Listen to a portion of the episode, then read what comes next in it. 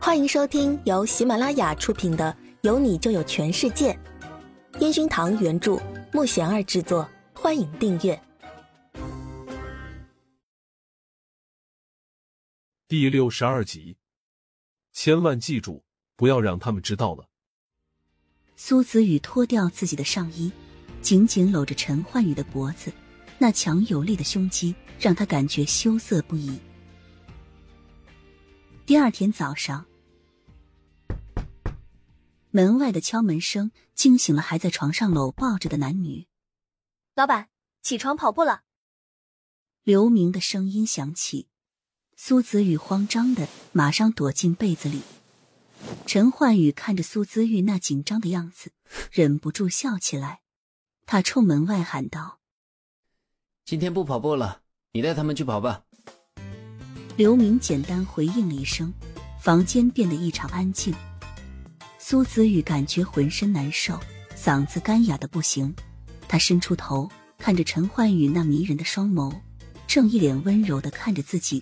他感觉自己是世界上最幸福的女人。陈焕宇轻轻在苏子玉的额头亲吻了一下，苏子玉害羞的双手拥抱着他：“我爱你，”陈焕宇那性感的嗓音让苏子宇听得麻酥酥的。苏子宇点点头，想起刚刚那紧张的样子，一脸不好意思的拉着被子就捂住自己的脸。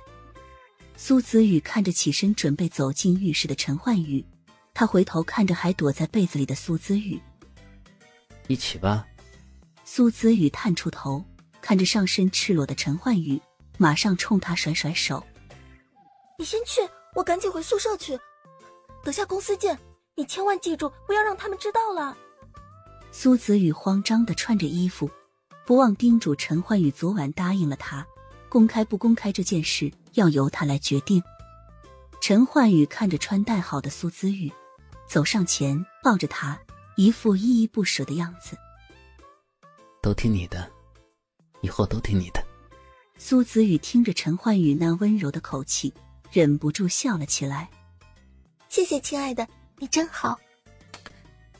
苏子宇说完，冲陈焕宇脸上亲吻了一下，然后提着鞋子打开门。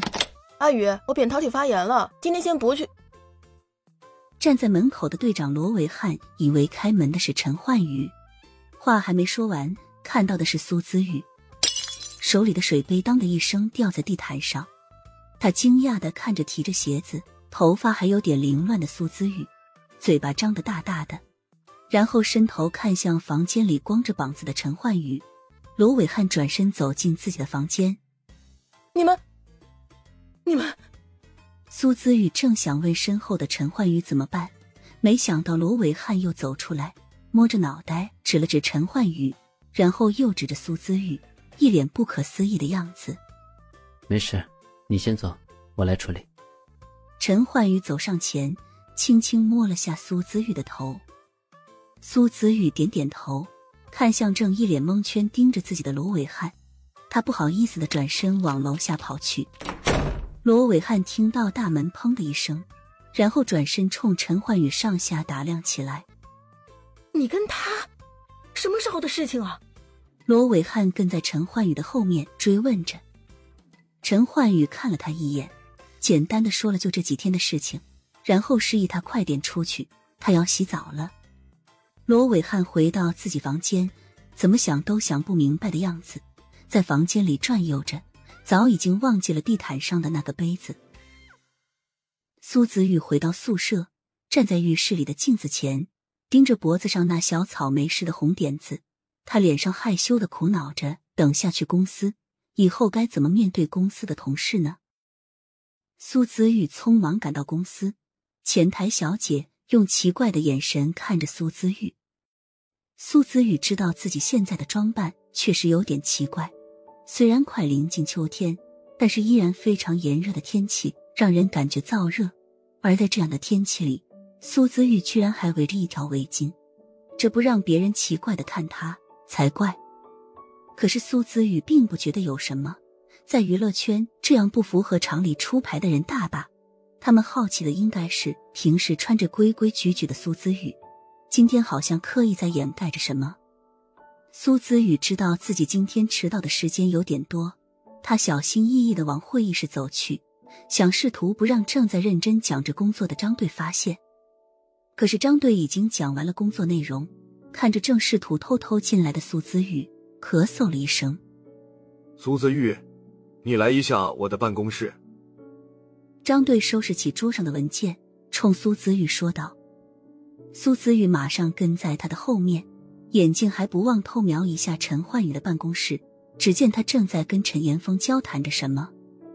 苏子玉想到昨晚他那狂野的一面，忍不住捂着脸，害羞的笑了起来。